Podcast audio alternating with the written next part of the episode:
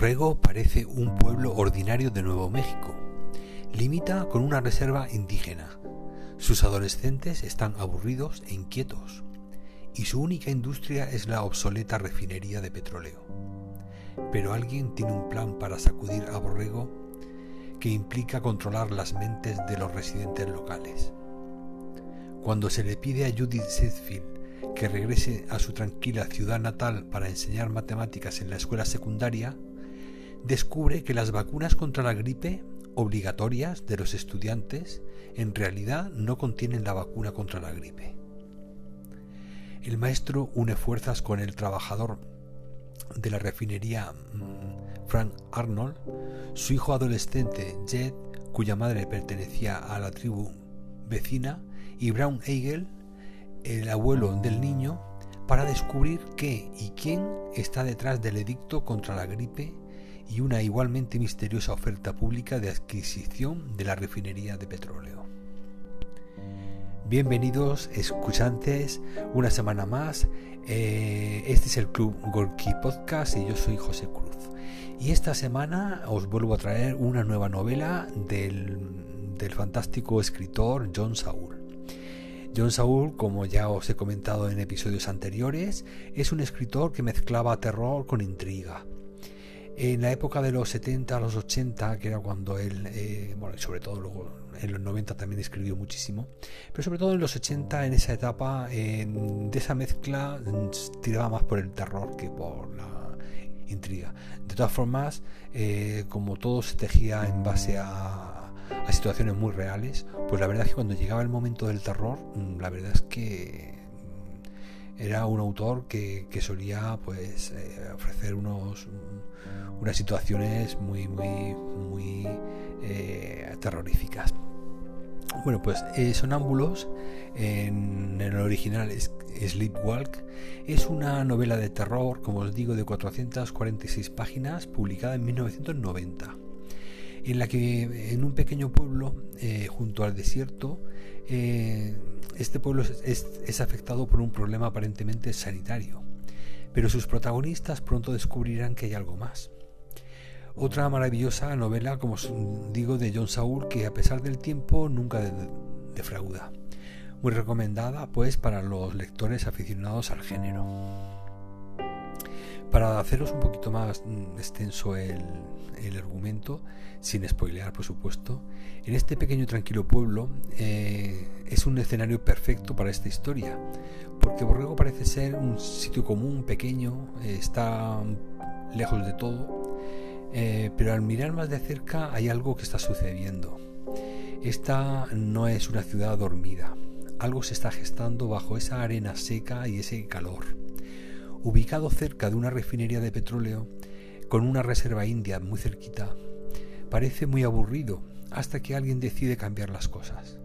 Los adolescentes están inquietos y no traman nada bueno, y algo o alguien finalmente decide tomar el asunto eh, en sus propias manos y hacer justicia. Parece adecuado. Niñas que caen de un precipicio, adolescentes y adultos que se encuentran con muertes prematuras e inexplicables, parecen estar conectados a un plan que no quiere ser resuelto. Cuando nuestra protagonista, la, profesora Judy Seyfield, regresa de, eh, ya como adulta eh, y como maestra para escapar de toda la violencia y el ruido de los ángeles, no tiene idea de que se ha metido en un pozo de dolor y miedo más grande que el que estaba tratando de escapar. Perdón, que estoy medio resfriado. Junto con algunos perdón junto con algunos viejos amigos y nuevos estudiantes se ve inmersa en una situación que pone a prueba su cordura y al final su vida. Es un gran personaje que ha hecho que el libro avanzara muy rápido. Su interacción con Jed el hijo de Frank y su padre impulsó la historia cuesta dejar la lectura es una lectura muy ágil y muy, muy ávida Vidas personales y profesionales están en juego. La ciudad está empezando a sentir un impulso extraño. Las vacunas contra la gripe ni siquiera parecen seguras ya que una fuerza controladora está sujetando con una mano oscura a cualquiera que viva en Borrego con un propósito.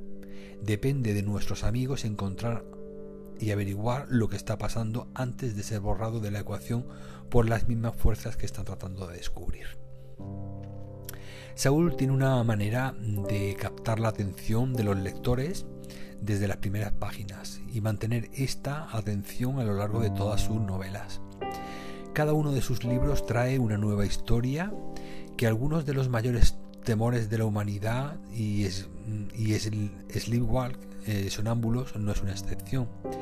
También es capaz de introducir nuevos miedos en un mundo que ya está lleno de ellos. Ojalá pudiera saber de dónde saca las fantásticas historias de terror este hombre, eh, que es capaz de tejer pues estas historias tan perfectas. Eh, bueno, cuando Judy Senfield escapa de Los Ángeles para volver a su ciudad natal, eh, se encuentra pues que el pueblo sigue prácticamente igual, pero de una forma pues como más decadente y, que como casi toda su población masculina depende del trabajo de la refinería de petróleo, eh, pues Judy espera pues que sea una ciudad pues igual de aburrida pero segura eh, que siempre.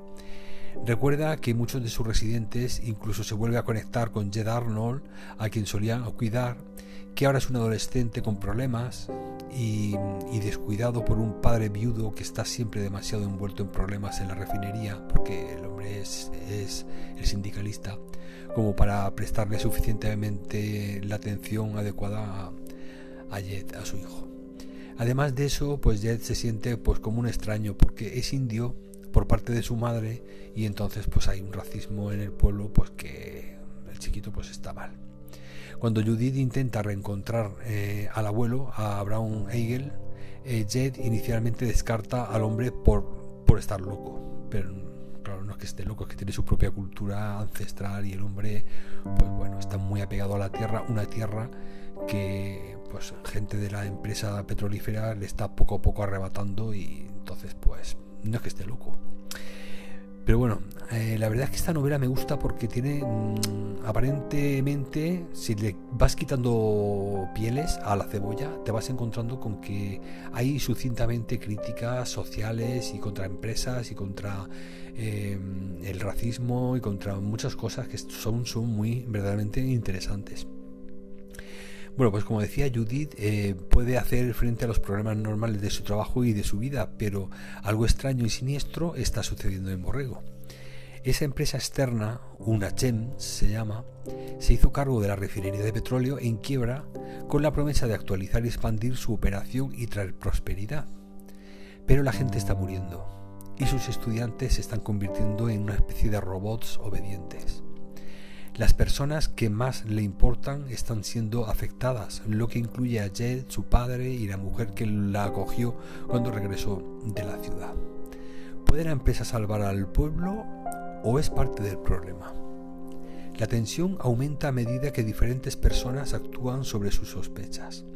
A medida que crece el peligro, la historia se vuelve francamente aterradora. Después de un clima explosivo, quedan cuatro héroes en pie al final, el final es abrupto, pero no perturbador. Más bien, a pesar de que la historia es independiente, quedarían todavía suficientes problemas por, para poder hablar de una secuela. Pero bueno, eh, finalmente le he dado un 4 de 5 estrellas en Goodreads y como siempre pues John Saul es un es un escritor pues que vivió una época al principios de los 80 toda la década de los 80 eh, principios de los 90 fue un fue un escritor que quizá por su condición de homosexual en una época de incomprensión, pues solían ser gente pues como Cliff Barker, por ejemplo, también otro escritor de terror muy, muy, ¿cómo diría? Eh, son políticamente incorrectos, son, son escritores que quizá pues eh, esa presión social que se ejercía sobre su, su condición pues hacía que fueran más, eh, más provocadores en sus novelas. no de una forma mm, muy clara, pero sí todos tenían ese, ese punto, primero de cuestionamiento de todo y lo segundo de, de, cómo eh, pintaban de negro y de, cómo el mal, veían que el mal estaba infiltrado en la sociedad y, y el odio y la incomprensión y la falta de respeto, la intolerancia, todo eso hace pues que los escritores de esa época pues eh, intentaran en cierta medida pues eh, utilizando como excusa historias de este tipo de intriga, de terror, siempre ir soltando perlas, ir soltando eh, críticas que no dejaban de ser la fotografía de su, de su ambiente social y por lo tanto pues bueno me encanta John Saul y quizá pues sea uno de los autores que yo lo difiero un poquillo más de mm, eh, lo distanciaría un poco de Dean Kuntz o Clyde Barker, o sea, todos aquellos que, surgieron en la época de, finales de los 70, principios de los 80, eh, en la época de Stephen King también.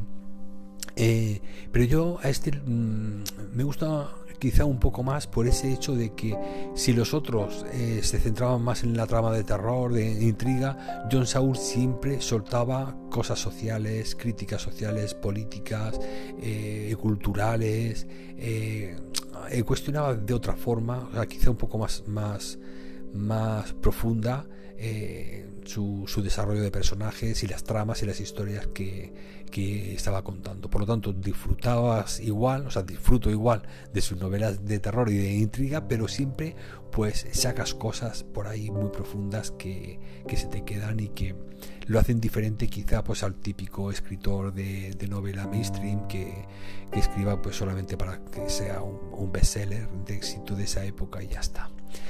Y bueno, ya con esto me, despido. Eh, como siempre y es habitual, voy a dar eh, las gracias a los cinco países donde más suscriptores tenemos, que es en primer lugar España, en, segundo lugar Estados Unidos, en tercer lugar Alemania, ahora mismo, que ha subido bastante, en cuarto lugar México y en quinto lugar Argentina. Muchas gracias a todos esos oyentes de, estos países que han aumentado en, en suscriptores. Y ya pues eh, también recordaros que me podéis seguir en el canal de YouTube eh, Descubriendo Libros con José Cruz. Y si eh, preferís, pues si os atrevéis a leer alguno de mis libros, pues también podéis encontrarlos en la página web josecruz.online donde pues bueno ya he añadido hace muy poquito el tercer y último libro que acabo de escribir. Y bueno, muchas gracias por estar ahí una semana más. Ya parece que está empezando el calorcito, se están yendo las tormentas, los, fríos. Y bueno, a ver si a partir de ahora las cosas ya se estabilizan y podemos ya disfrutar de una primavera como, como Dios manda. Muchas gracias lectores por estar ahí y hasta la semana que viene.